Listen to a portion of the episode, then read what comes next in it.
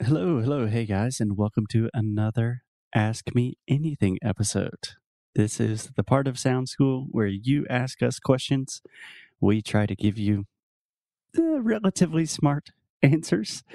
And as usual, I'm here with Alexia. Hello. How are you doing, Alexia? I'm doing just fine. What about you? I'm doing great. So we have a great question today from Lisiani. Hey, Lisiani. Hey, Lisiane. Alexia, do you want to read this question for us? Yeah. So she is asking the following question. My my question is not about pronunciation, but it's something that bothers me for a long time. I believe that I know relatively relatively relatively Mhm. Relatively. Yeah, relatively well the grammar about past perfect and present perfect. But in terms of speaking, I never know how and when I should use it. And every time I think I should use it, I end up choosing to simplify using the simple verb for, for the simple verb form to avoid making a mistake. So, do you have some recommendations and or tips special for brazucas to make it easier for me? okay, awesome. That's a great question. Thank you, Lisiani. I don't know if I have any super secret tips just for brazucas, but we can try to we can try to help you out. So, from my understanding, this question is essentially about the past perfect and the present perfect, and the fact that Lisiani does not feel super comfortable using these verb forms in conversation. Is that the way you understood it? Yes, exactly. Because we, uh, well, I do that a lot as well. Yeah, I think it's totally normal. I catch myself doing this in Portuguese all of the time when I kind of know how to say something correctly, but I'm not very comfortable with it. So I end up just using a more like a more simple way to say something or just a different way completely. So I totally relate. I think Alexia can too. And I think a good place to start is just giving a brief explanation about what is the past perfect and what is the present perfect. Okie dokie. Okay. So, Alexia, I know you remember this, but let me let me save you and give you just a brief explanation. So, the present perfect is when we are using the verb to have and then a past participle. So, we are using have or has and then a past participle. So, it's a lot easier with examples. So, for example, I have studied a lot recently, right? yes. Okay. So we could use something like I have run a lot in the last two weeks. Can you try to give me an example using that same structure? I have or I had? I have. Right now, we're talking about the present perfect. If you say I had, that's the past perfect. Okay. So I have eating a lot of chocolate these days. I have been drinking a lot of water because it's too dry. Yeah. Okay. So when you I say have I been have been, drinking. No, it's it's a continuous action. So I am wrong. Yeah, so what you're using is the present perfect continuous. And that's just when we use the same thing, but we say I have been, and then we use the gerund, the ing form. So instead of I have studied a lot, we would say I have been studying a lot. Okay? Uh huh. I know they're pretty similar, a little bit confusing. So let me try to explain a little bit. So we use the present perfect tense. This is I have studied when we are talking about something that happened in the past, but it's still relevant right now in the present. Does that make sense? Yes. So the easiest way to think about this is I always think, okay, why do you need to use the past perfect or the present perfect? Why does it exist? Because if something happened in the past, can't we just use the simple past and say, I studied? And most of the time you can, but there are specific situations when it doesn't make that much sense. So, for example, if I said, Alexia, are you nervous about your exam tomorrow? And you could say, No, I'm not nervous. I have studied a lot. Okay. Does that make sense? You're Yes. talking about something you did in the past, but it's still very relevant to the situation. Yeah. It makes sense. Okay. So that's the present perfect. We are using have or has and the participle. The past perfect, it's very similar, but we are using had and then the past participle. So instead of I have studied, we say I had studied. Like it's Okay. done and it's not relevant anymore. Um, yeah. So we use the past perfect to talk about something that already happened and it happened in the past before something else that happened in the past. Okay. Uh huh. So again, I think it's very useful to compare this to the simple past. So you could say, I studied for the exam. End of story, right? Right.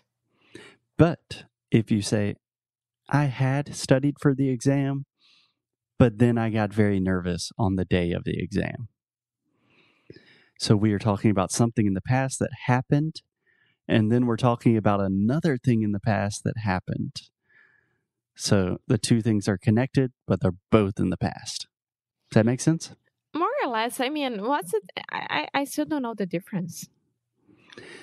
Yeah. So for example, It's a very, very tiny difference, right? Because one is still relevant, but it's in the past, and the other is in the past and it's completed, but it doesn't mean that it's not as relevant as the other one. Yeah. I think that's a great point that these are very small differences.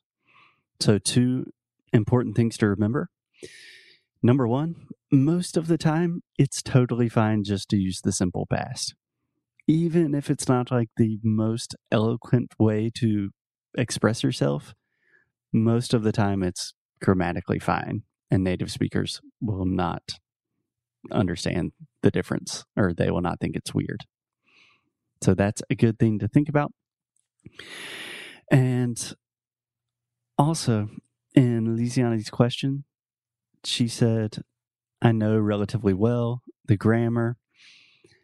And just explaining these very like small differences between the grammar, it makes me think, okay, these are easy things to kind of understand when you talk about them, but they're really difficult things to like understand implicitly, like just to be able to do it without thinking, you know?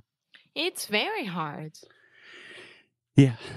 And if you are trying to think about, okay, what is the difference between the past perfect and the present perfect? Which one should I use right now? If you're trying to think about that during conversation, even if you have a good idea of the differences, if you're not 100% like just 100% certain, and if you don't have a direct intuition, you're probably going to mess it up in conversation.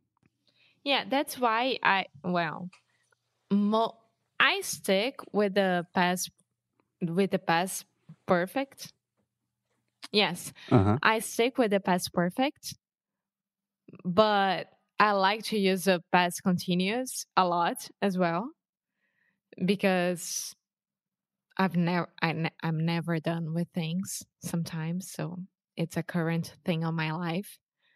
And I think it's easier when you choose like two favorite ones and really study these ones and forget about the rest. I mean, if you are comfortable with this, that's it. Yeah. So, my two big takeaways number one, you really have to think about what are your goals and do these serve your goals. So, this is a very advanced grammar point.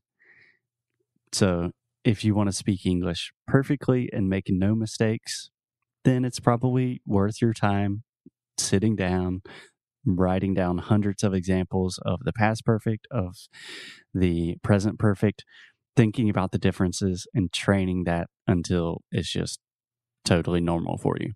Yeah. But for most of our listeners, honestly, I would say it's probably not worth it to get to that level. With that said, if you want to train this and get better, my advice is to train more and to think less. So if you train for hours and hours just using examples of the present perfect and the past perfect, that will start to be integrated into your conversation. But when you're having conversations, you can't really think about it because it's just too much information in your head. Yeah, I agree with that. I'm I'm that I'm sense? confused right now. Imagine if I was really studying. Yeah, yeah. So I think it's obvious just from Alexia's reaction that these are very detailed, advanced points. So in most cases, I would probably say something that's kind of controversial, but I would say don't worry about it too much. And it's not going to be a big deal. but yeah, I'm thinking about the examples that you gave. Like, how would I say, right, if I was trying to think really fast and not making any mistakes? So, like, um, are you ready for the test tomorrow, Alexia? I would answer, yeah, I studied a lot. That's it. Exactly. And I think most people, and I'm assuming Lisiani as well, most people really admire your level of English and they want to have the same level of English as you. And Alexia has no idea about these things. No idea. It was horrible. That's why I failed my. Como é que era? CAE? C.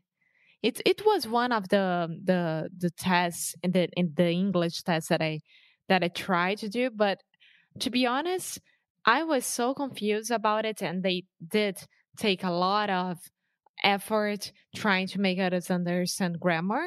Because for me, I mean, if you are comfortable with what you have right now, that's fine. Of course, it depends on your reality with English. Like if you need to be more eloquent, if you need to be more formal, if you need to be more something else because of your profession, because of your relatives, whatever, that's fine. But if you are normal people just like me, I mean, just stick with what you're comfortable with. Yeah. I don't think that means you should not like push your limits and no, try to of improve. course not.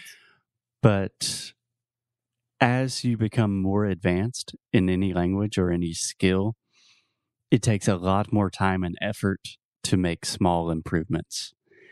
So it's going to take you a lot of time to perfectly use the present perfect and the past perfect without thinking about it. That's going to require a lot of time and effort. And most people aren't really going to notice a huge change in your English.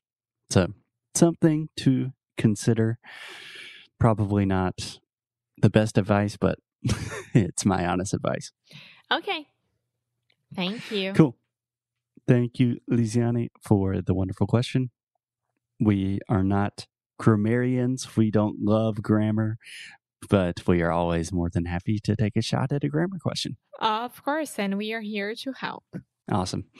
Thank you, Lisiani. Thank you, Alexia. We will see you guys in another Ask Me Anything soon. Bye.